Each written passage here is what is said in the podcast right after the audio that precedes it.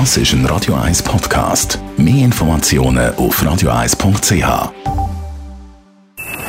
Best auf Morgenshow wird Ihnen präsentiert von der Alexander Keller AG. Ihre Partner für Geschäfts- und Privatumzug, Transport, Lagerungen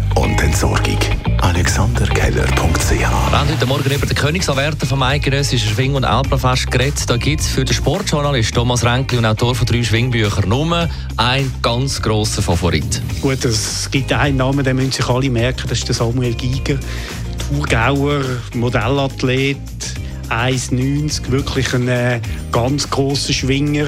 Auch einer, der so die äh, alten Werte noch hochhaltet. Hat lange keine Sponsoren gehabt, verzichtet auf einen Manager. Mittlerweile hat er auch das Label vom äh, deutschen Großverteiler auf seiner Homepage. Aber äh, der Giger Sammy, das ist noch einer von altem Schrott und Korn. Und auch der Ernst Schlepfer, der ehemalige Obmann vom Schwingerverband, der sagt, der Giger, der positioniert sich noch als Schwinger und nicht als Athlet. Und das ist schon äh, ja, fast eine Königssprechung. Dann geht es am Wochenende auch weiter mit dem grossen Preis von Belgien. Die Sommerpause der Formel 1 die ist also fertig. Eine Sommerpausepflicht hat heute Morgen die Radio 1 Formel 1 Expertin Inga Stracke gesagt.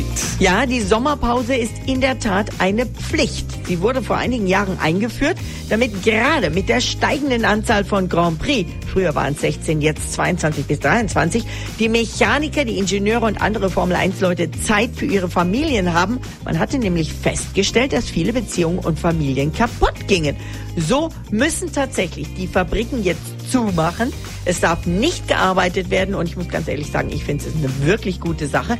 Natürlich kann keiner kontrollieren, ob sich vielleicht ein paar Ingenieure auf einen Kaffee treffen und über Verbesserungen am Auto plaudern, aber das ist dann eher die Ausnahme. Dann haben wir in unserer Rubrik «Weisst noch» über die erste Schulwoche geredet. Da haben wir im SRF Archiv eine Aufnahme aus den 60er Jahren gefunden und sind der Meinung, früher war doch nicht alles besser. Gewesen. Hat einer schon mal eine Ohrfeige gekriegt in der Schule?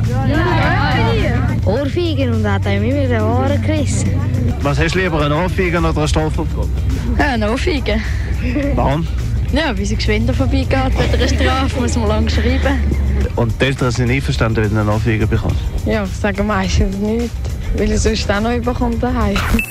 Die Morgenshow auf Radio 1. Jeden Tag von 5 bis 10.